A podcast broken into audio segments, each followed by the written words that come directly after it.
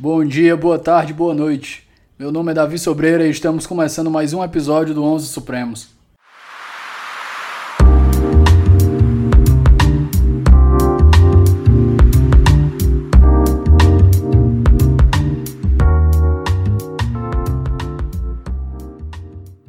Nossa companhia do dia, na verdade da noite, né, é a professora Gabriela Encarmo e hoje a gente vai tratar sobre Estado laico. Gabriela, por favor, se apresente para o nosso ouvinte. Olá, boa noite. Obrigada pela oportunidade né, da gente falar desse assunto que eu tenho tanto carinho. Meu nome é Gabriela Encarmo, sou professora de Direito Constitucional, Administrativo e Tributário, e eu já pesquiso já faz algum tempo, já faz uns cinco anos, essa, essa área né, do direito vendo liberdade religiosa, estou envolvida com algumas iniciativas né, que defendem a liberdade religiosa. Tenho desenvolvido alguns estudos em Portugal também. Estou muito feliz de participar. Prazer é nosso de tê-la aqui. Então vamos começar. Eu acho que é importante a gente começar com um panorama histórico. Primeira pergunta que a gente tem que fazer é como é que aconteceu essa separação e por quê? A história ela é bem longa acredito que a gente precisaria de alguns episódios de podcast para tratar especificamente desse assunto. Mas, de um modo geral, e o que é bem aceito pela academia, é que durante um período importante da humanidade, a religião ela era algo determinante na vida das pessoas. Ela era uma característica de família, de cidade, de participação política. Algo que denominava o pertencimento a algo mesmo. Uh, tinha só um ente que representava a autoridade perante os homens e era desconhecida essa separação entre o aspecto espiritual e o aspecto material, terreno. A religião, ela, ela representava uma autoridade total, dominadora, sobre todos os aspectos da vida humana. Então, não ter uma religião, antes, era um fator até de exclusão do âmbito familiar e civil. É realmente algo que denominava a pessoa é, pertencente de algo, de um, de um grupo. Era impensável a concepção de uma separação de poder entre a administração dos bens civis e a celebração do culto religioso, porque o primeiro decorria do segundo. Porém, com ascensão da plebe e o avanço das linhas de pensamento, elas contribuíram para enfraquecer esse esquema primitivo. O cristianismo ele tem uma importante contribuição para a idealização e concretização de uma nova maneira de pensar essa relação entre a religião e as autoridades terrenas, ah, sendo algo um separado do outro. A queda do Império Romano e a cristianização dos povos que formaram a Europa aconteceram novos modos de ingerência da igreja no Estado e do Estado na igreja. Então, aí veio o Renascimento, importantíssima reforma protestante, né, que foi um, um evento muito importante para a humanidade. Ali houve um rompimento com a Igreja Católica, alguma contribuição do, do, do iluminismo, do liberalismo. Enfim, em razão disso, se desenvolveu aos poucos esse conceito que a gente tem do liberal, plural e democrático. O poder da igreja é de Deus, mas o poder do Estado é do monarca. Do povo, na verdade, desculpa. ah, como uma forma de combater o, o absolutismo né, da religião e também dos monarcas. O Estado separado da Igreja Católica, então, ele se tornou laico depois de tudo isso. Mas antes disso, muitas coisas aconteceram, muitos abusos aconteceram. Então, é algo muito importante para a gente. Já no Brasil, na Constituição Federal de 1891, que a gente passou a se denominar laico, né? Pronto, agora uma coisa que eu acho interessante é justamente então isso começa, essa separação entre Estado e Igreja, Estado e religião, é, começa no, no Ocidente. Com, tem como a gente saber como é que isso se deu no Oriente ou em culturas é, não, não ocidentalizadas como as nossas, a exemplo do, do, do, dos asiáticos? Então, o que, a gente, é, o que a gente vê no Oriente é que eles, a maioria dos países do Oriente Médio, eles ainda não fazem essa distinção, religião e o Estado. Então, é por isso que a gente vê muitos abusos, a gente vê muita perseguição religiosa. Por isso que tem essa, é, é importante essa separação. Porque sem essa, essa, esse, esse nosso conceito de, de neutralidade do Estado, é, as religiões elas não conseguem sobreviver. As pessoas que pensam daquela forma, vivem daquela forma, elas também não conseguem sobreviver num contexto desse, é muito conflito, conflituoso.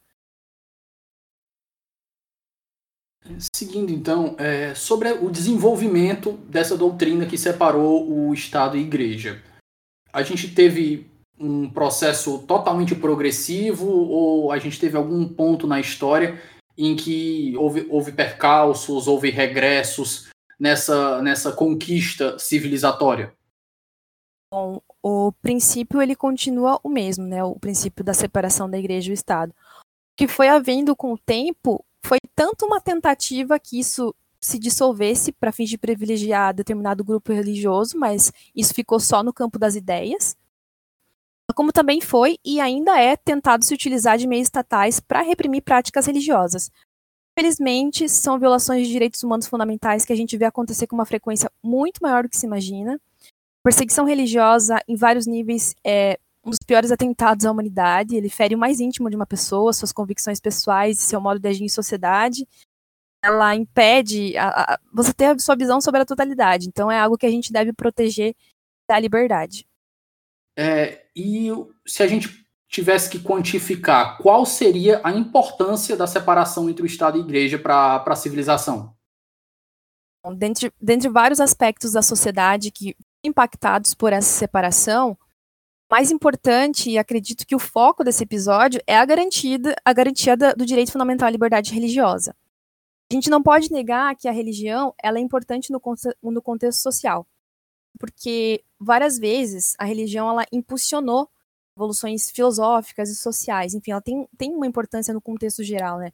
Outras oportunidades, ela deu ao Estado o instrumental ideológico necessário para manter a paz social. Mesmo a religião, então, ela pode ser vista é, de uma forma conservadora e também revolucionária. No contexto individual, a religião ela constitui quem a pessoa é, o ser que nela crê. Ela auxilia a definir como alguém se relaciona com as outras pessoas, com sociedade como um todo e com ela mesma. Ela orienta a pessoa socialmente, moralmente e até politicamente. Essa identidade religiosa, ela é essencial, né, para quem crê. É algo muito importante, algo intrínseco, algo que está dentro dela. Ela ajuda a pessoa a viver na realidade que ela está inserida. E é por isso que a existência das religiões, ela deve ser protegida. Tanto é que no início, ter tanta força, alguns autores afirmam, acredito que até li esses, esses dias o Ingo Sarlet afirmando algo nesse sentido, é, que por ter tanta força a religião, a luta pelos direitos humanos, ela foi confundida pela luta pela liberdade religiosa. Uh, autores dizem que essa liberdade é a verdadeira origem dos direitos humanos fundamentais. Uh, dizemos que a liberdade religiosa das pessoas ela é melhor protegida quando há uma separação entre o poder eclesiástico e o poder estatal. Esse princípio estabelece que não deve haver laços institucionais de que liguem o Estado e uma organização religiosa a ponto de que uh, ela assuma um papel de interventora na vida privada das pessoas. O Estado ele não, não faça essa interferência e, e a religião também não faça essa interferência no Estado. Essa separação existe, tanto as religiões quanto o Estado têm a sua esfera de atuação. Tem que evitar interferir na missão essencial um do outro. Algo bom a ambos, para as religiões e para o Estado. Ah, para o Estado é bom porque quando ele é proibido de tomar medidas que objetivem ou têm efeito de promover uma religião, mesmo que de forma indireta, é reduzido o risco de que um determinado grupo se utilize dele, dos recursos dele, que toda a população, sem distinção de raça, cor, crença, ah, ansia né, para sua pró própria prática religiosa. Imagine que você nem é daquele grupo religioso, você financia a máquina estatal e ela usa desses recursos para promover a crença somente de determinado grupo. Não é justo com toda a pluralidade, né? Então, assim, é, é bom que o Estado não, não, não seja, é, não tenha essa permissão de, de interferir na, na religião. As religiões, a separação ela é boa porque o governo, assim, ele, ele não podendo oferecer nenhum tipo de auxílio a uma religião específico, ele tem que deixar que todas as religiões sejam exercidas livremente isso resguarda aqueles aspectos tão importantes da pessoa humana que eu falei anteriormente, né? Essa, essa coisa intrínseca do ser humano, resguarda o direito dela pensar do jeito que ela quer, do jeito que ela vê a vida, do jeito que ela se relaciona com as outras pessoas. O que muitas pessoas elas não entendem é que a, a neutralidade que o Estado se propõe a ter em relação às religiões, ela não corresponde a uma hostilidade em relação ao fenômeno religioso ela é algo importante para a sobrevivência das crenças com ampla liberdade e em um meio de convivência. Importante que as religiões elas não tenham essa interferência estatal, tanto na ajuda quanto na restrição. Então, a separação é a melhor forma de proteger a autonomia das religiões e proteger o direito fundamental à liberdade religiosa. Então, eu posso inferir que a separação entre o Estado e a Igreja, apesar de ser algo autônomo, ela é um corolário necessário para uma separação de poderes. Porque sem ela a gente não consegue é, limitar uma concentração de poder em um determinado ente, um determinado detentor de fatores reais de poder. Ah, sim, eu, eu acredito, eu acredito que sim. Acredito que sim, porque determina é, alguns limites e que são benéficos para toda a sociedade, para todo mundo, para as pessoas que creem, para as pessoas que não creem. Então, acredito que sim. Seguindo para o nosso próximo tópico, a gente está chegando perto do, do julgamento do STF, que a gente vai tratar aqui. É, o que, que diferencia um Estado laico para o Estado laicista?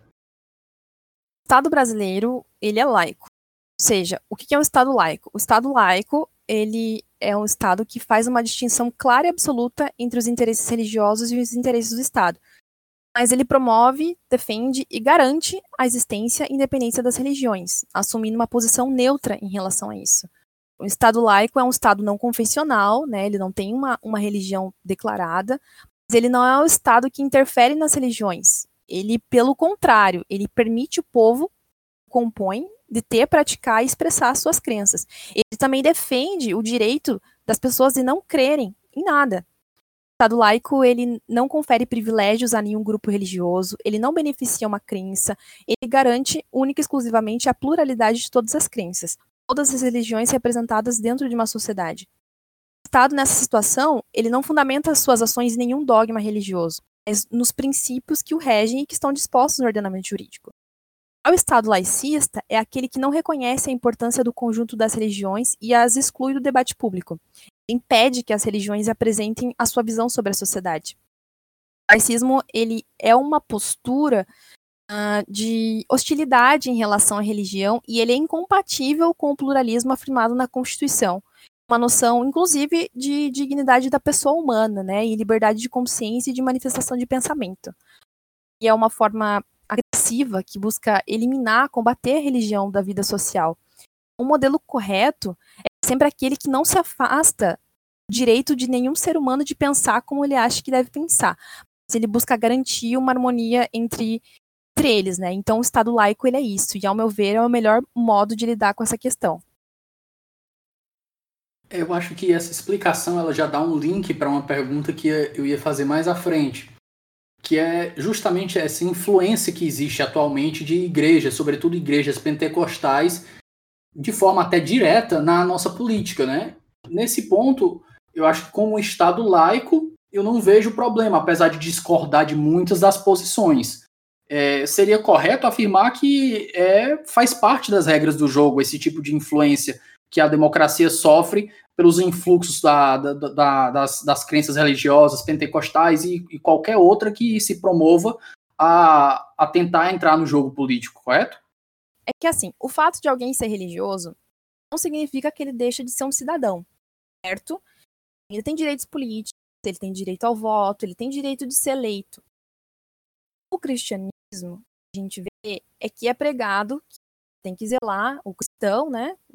A pessoa que tem fé, que zelar pelas autoridades, respeitar os posicionamentos, ainda que haja discordância com o governo, né? Ainda que o governo tenha algum posicionamento que ele não, não concorde, ele tem que respeitar. Porque os cristãos, eles creem que todas as autoridades, elas foram constituídas por Deus, a gente vê isso bastante na internet, mesmo que essas autoridades, elas não estejam corretas. Mas, aí eu vou te explicar alguma uma coisa que talvez é, justamente a questão de eles quererem eleger alguns representantes. Alguns exemplos bíblicos em que os crentes na fé bíblica eles deixaram de obedecer algumas ordens dos governantes da época porque aquilo não condizia com a fé deles. Na Bíblia, há exemplos que a gente pode chamar de desobediência civil. No Testamento tem um caso do faraó que determinou que as parteiras matassem os bebês meninos recém-nascidos do povo hebreu e as parteiras desobedeceram, não mataram. E lá diz no livro sagrado dos cristãos, Deus as abençoou por isso. No Novo Testamento também tem outro exemplo, né? Houve uma determinação do Sinédrio, que era a autoridade maior de Israel, para que os apóstolos não pudessem mais pregar no nome de Jesus. Claramente os apóstolos desobedeceram, porque eles tinham em mente que era mais importante obedecer o que comandava a sua fé, né? Que era pregar, que uh, obedecer a uma autoridade abusiva. Então veja que aí a gente já vê um primeiro conceito de liberdade religiosa, bíblico. Então eu até acredito que todos os cristãos deveriam militar por isso, né? Então assim, ou seja, determinados posicionamentos do Estado vão de encontro com a fé cristã, fazendo uso da liberdade religiosa, de consciência, é natural cristãos, que são maioria né, aqui no Brasil, se sintam no direito de não quererem cumprir aquilo, porque fere a sua crença. Então, eles buscam é, eleger representantes deles para que atuem diretamente na criação de leis e protejam seus interesses. Eu acho natural isso, né? Afinal, eles também são cidadãos e por isso eles, né, eles são dotados de direitos políticos. A vida deles é interferida também pelas ações do Estado. Também tem, tem o direito de se manifestar pelo bem comum, pelo bem de todos, para promover essa pacificação social, né? Coisa que até comanda a Bíblia. Então, é, eles se utilizam dos mecanismos disponíveis pela Carta Constitucional para isso. Né? Não, não, nada obsta, né? Nada obsta, não tem problema, né? Uma pessoa religiosa ser eleita representante, né? A igreja evangélica, até onde eu sei, não, não existe nenhuma disposição que proíba sacerdotes de terem isso. Na igreja católica, o que eu sei, o Vaticano ele proíbe, né, que os seus sacerdotes façam parte de um processo eleitoral, enfim, se candidatem. Problema que eu vejo é quando esses representantes, eles deixam de agir conformidade com o que eles pregam fé bíblica é uma, é uma fé muito bonita, né? Ela tem impacto na sociedade em termos morais. Então, há muitas coisas boas, justas e corretas ali pra, para que os cristãos sigam. Então, assim, é, é muito bonito. É complicado quando alguns representantes são eleitos e são religiosos, mas eles não agem em conformidade com essa moralidade que eles pregam. Acredito que, nesse caso, já não serve mais aos interesses daquele grupo que os elegeu.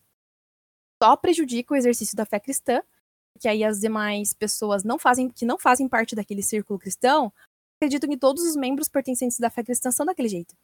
Porque são eles que aparecem mais. E isso é muito prejudicial em termos de liberdade religiosa, né? Causa uma ojeriza da sociedade em geral a uma fé específica. Por causa de um grupo de pessoas. E isso é muito perigoso. A gente tem que tomar muito cuidado com o que a gente representa para as pessoas, em tudo na vida. Ainda mais se você prega um discurso sobre o que é certo e o que é errado se atenta à liberdade religiosa, a gente não está falando só sobre a liberdade religiosa de um grupo, a gente está falando sobre a liberdade religiosa de todos. É muito, é muito, é muita responsabilidade. Então, assim, embora seja legítima essa representação política feita por pessoas religiosas, que ter um cuidado nessa relação para que isso seja feito da forma mais saudável possível para todos, né? Os atos eles têm que ser razoáveis, tem que respeitar a pluralidade, posicionamentos têm que é, obedecer às leis, enfim, mesmo que às vezes tenha que se opor a elas e usar os mecanismos disponíveis para isso. Agora, sobre a influência de igrejas no processo eleitoral, que acredito que a gente esteja vendo muito isso, né? Infelizmente, pena, né, que uh, em dia os evangélicos eles estão muito têm, tido uma, uma imagem muito atrelada até a, a eleição do nosso último presidente, acredito que também tenha muita inocência, muita ingenuidade nisso. Essa tentativa de se proteger e proteger o bem comum, porque é histórico essa questão da perseguição, seja cristã, né? Se a gente dá uma estudadinha ali, que é uma coisa histórica, então é normal que se haja assim essa tentativa de se proteger e promover direitos e é, promover o bem comum, tentar sobreviver na sociedade. Então é comum que os evangélicos se eles ajam dessa forma, né? Então, nessa tentativa, alguns envolvimentos de igrejas e pastores, eles são feitos de uma maneira que não é sábia, né? Envolvem os seus próprios nomes e os nomes das suas denominações religiosas. Do que eu acredito que não é compatível nem com a fé bíblica, é que os, que os evangélicos, que são uma parcela expressiva da população, professam, e isso acaba, acaba fazendo um barulho maior do que deveria, né? por comprometer todo um grupo gigante de pessoas por posições de alguns líderes, né? São várias pessoas influenciadas por isso. ao mesmo tempo, várias pessoas que compactuam com a fé bíblica que são injustiçadas porque elas são rotuladas como se elas pensassem igual a essas pessoas. Perfeito, eu já ia fazer a pergunta sobre os pontos negativos, mas você já antecipou. Então acho que a gente pode ir para a pauta principal, que tecnicamente não é mais importante, é só um reflexo do que a gente já tratou aqui.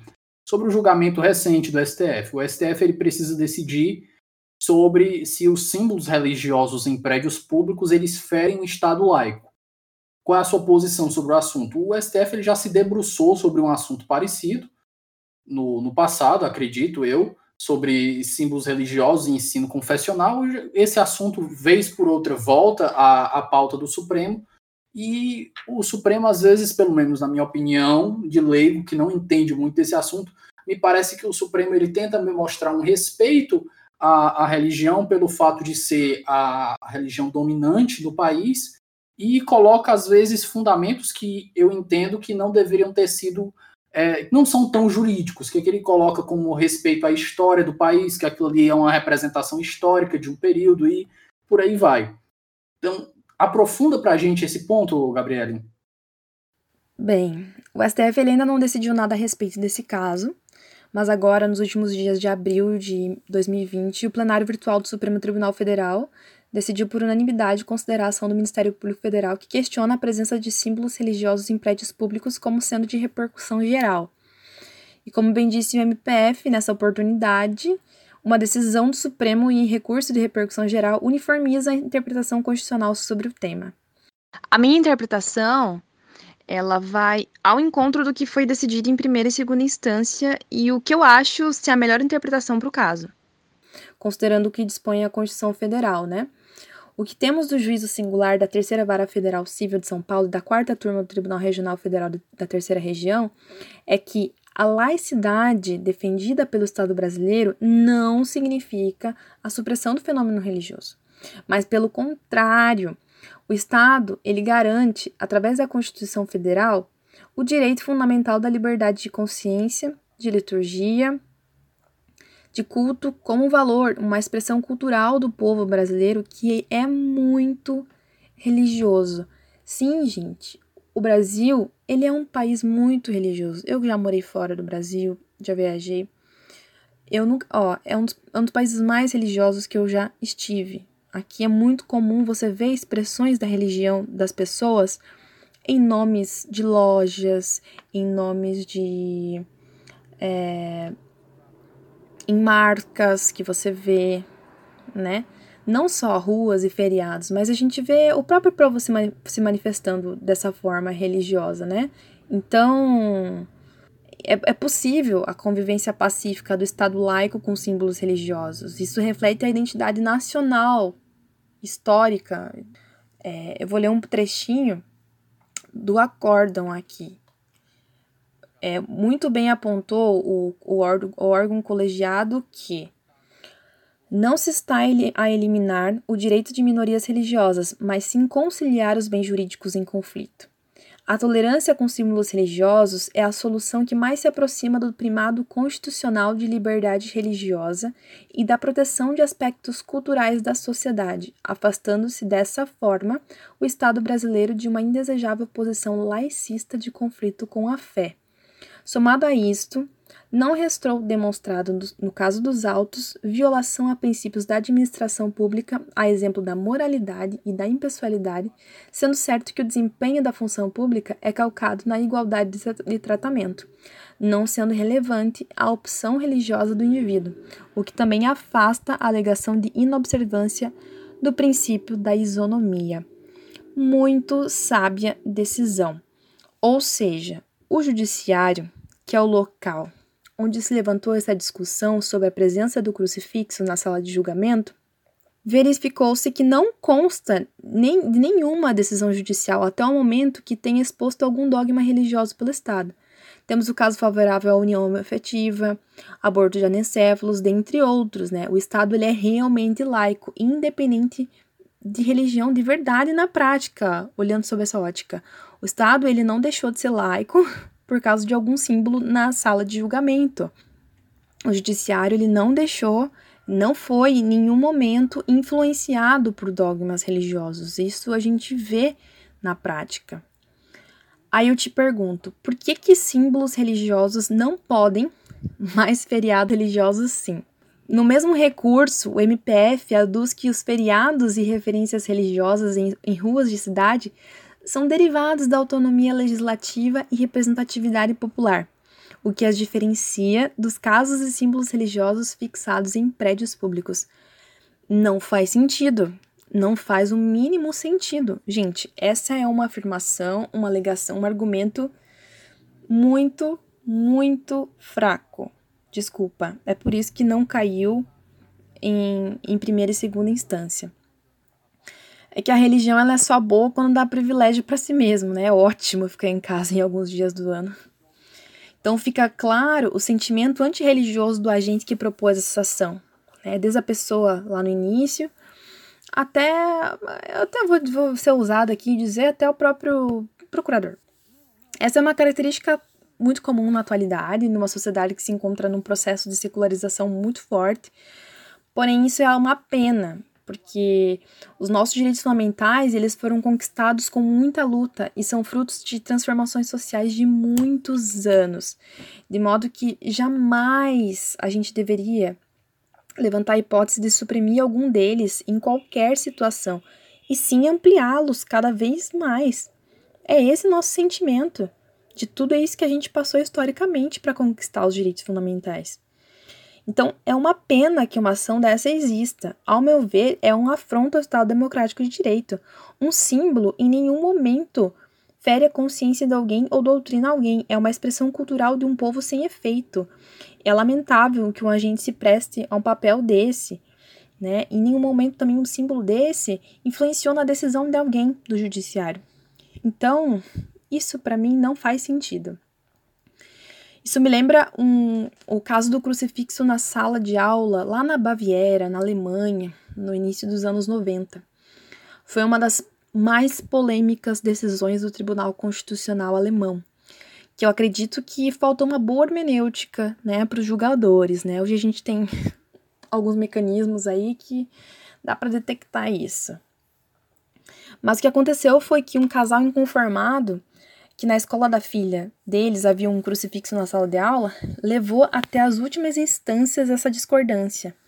Em maio de 1995, o Tribunal Constitucional Alemão é, decidiu que colocar uma cruz ou crucifixo em uma sala de aula é, de escola estatal, que não tinha o caráter confessional, violava o artigo 4 número 1 da Lei Fundamental, que fala que a liberdade de crença, de consciência e da liberdade de confissão religiosa e ideológica são invioláveis. Disse que o uso dos crucifixos nas salas de aula ultrapassa o limite da orientação ideológica e religiosa na escola. Ô oh, Tribunal Constitucional, Alemão! Isso foi um absurdo. Houve muito protesto na Baviera, que era um estado com a mais fervorosa população católica do país na época. Então, foram feitas procissões, passeatas, atos públicos. Foi assim algo que a população sentiu bastante. Os políticos se manifestaram, foi algo bem que mexeu mesmo com o sentimento das pessoas. Como eu falei para vocês assim, a religião é uma coisa importante, é algo intrínseco, isso mexe com as pessoas. Então, esse fato ele provocou um debate intenso na Alemanha sobre a separação entre igreja e Estado. E pelo que se concluiu das pesquisas que foram feitas, a maioria dos alemães da época declarou que via na cruz um símbolo da representação da sua própria cultura e de seus próprios valores. Eu acredito que aconteceria a mesma coisa no Brasil. Diante disso, o governo da Bavária, para contornar essa decisão do TCA, fez uma lei estadual para garantir a presença dos crucifixos, dizendo que, considerando o caráter histórico e cultural da, da Baviera, toda sala de aula terá um crucifixo. E eles escreveram exatamente isso na lei.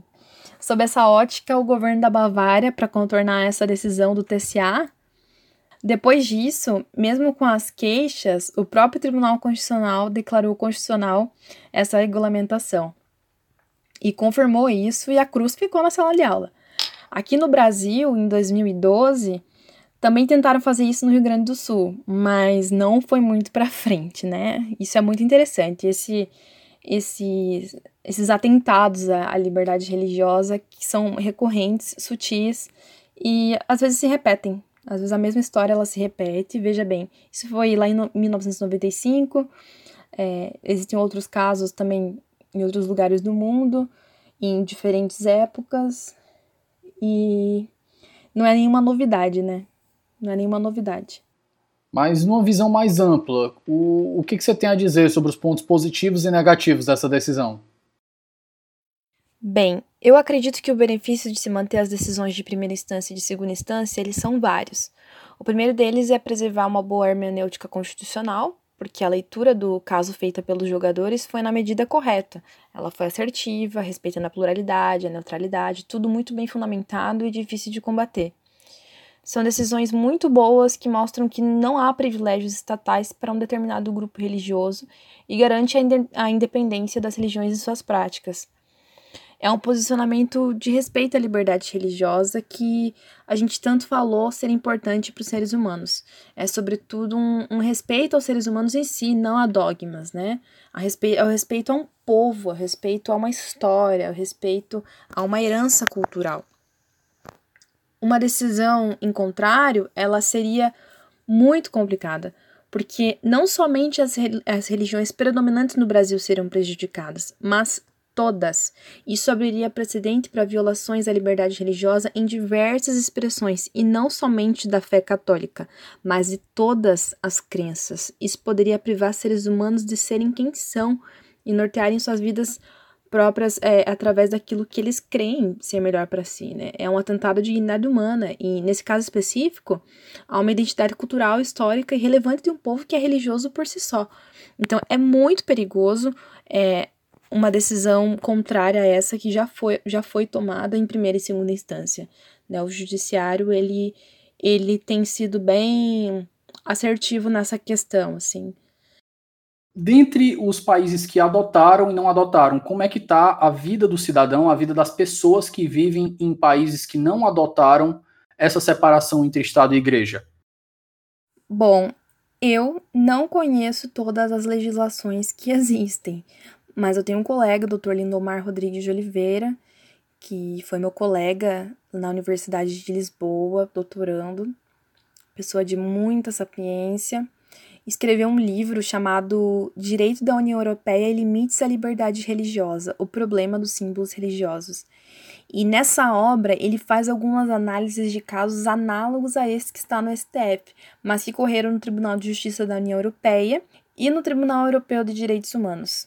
Ele concluiu que ainda que haja dificuldades na efetivação da liberdade religiosa, dependendo da política adotada por alguns países, esses tribunais eles têm desempenhado é, importantes papéis na garantia desse direito. Vale bastante a pena dar uma lida para entender os posicionamentos de alguns países é, que sejam diferentes em relação a essa questão, né? Como que alguns outros países lidam, é, o que aconteceu, quais foram as, as disposições que entraram em conflito com a liberdade religiosa, muita, muita coisa interessante. O que, que a gente tem que entender é que cada estado ele tem a sua maneira de lidar com a religião. Há alguns que são convencionais, e nesses países, normalmente, há até alguns mecanismos que o próprio Estado se utiliza para controlar, coibir e até tolir as pessoas de terem outras religiões. A liberdade, ela é muito limitada, se não restrita. É, assim, um absurdo. Para deixar claro, eu vou exemplificar é que a maioria desses países é do mundo islâmico. E a perseguição religiosa que existe em países assim, ela é muita, muita, muita, muita, muita. É, só da religião cristã, que eu consegui pegar os dados aqui rapidinho, no site do Portas Abertas, que é um, uma iniciativa que cuida de, essa, de perseguição religiosa, levanta dados, enfim, é um, um trabalho muito bonito. É, aqui nós temos, além do primeiro lugar que é a Coreia do Norte, mas por causa da, do governo comunista, temos Afeganistão, Somália, Líbia, Paquistão, Eritreia, Sudão, Iêmen, enfim, é, tudo perseguição religiosa a nível altíssimo por opressão islâmica ou antagonismo étnico. Então, é muito, é muito importante que a gente lute pela liberdade religiosa e, e preze por um Estado livre, livre de, de uma religião, para que as pessoas possam conviver pacificamente. Gabriel, então a gente finaliza mais um episódio aqui. Eu vou te pedir só o nosso bloco final, que é o de indicações culturais. Que livros você indica para o leitor que quiser aprofundar nesse, nesse, nesse tópico que você estuda? Eu acredito que o livro mais importante do momento, até porque uh, ele está numa, numa época muito boa para ser comprado, agora, é o Liberdade Religiosa na Constituição, do Jaime Van Gardner Neto, que é um desembargador lá do Rio Grande do Sul. E, enfim, ele faz um, um trabalho muito honroso em relação à liberdade religiosa. E acredito que para iniciar um estudo na, na, na, questão é um livro essencial e numa boa época para comprar. Então... Perfeito. Gabriele, agradeço mais uma vez sua participação, extremamente esclarecedor e, como todos os nossos convidados, as portas estão abertas para as próximas participações. Obrigada, viu?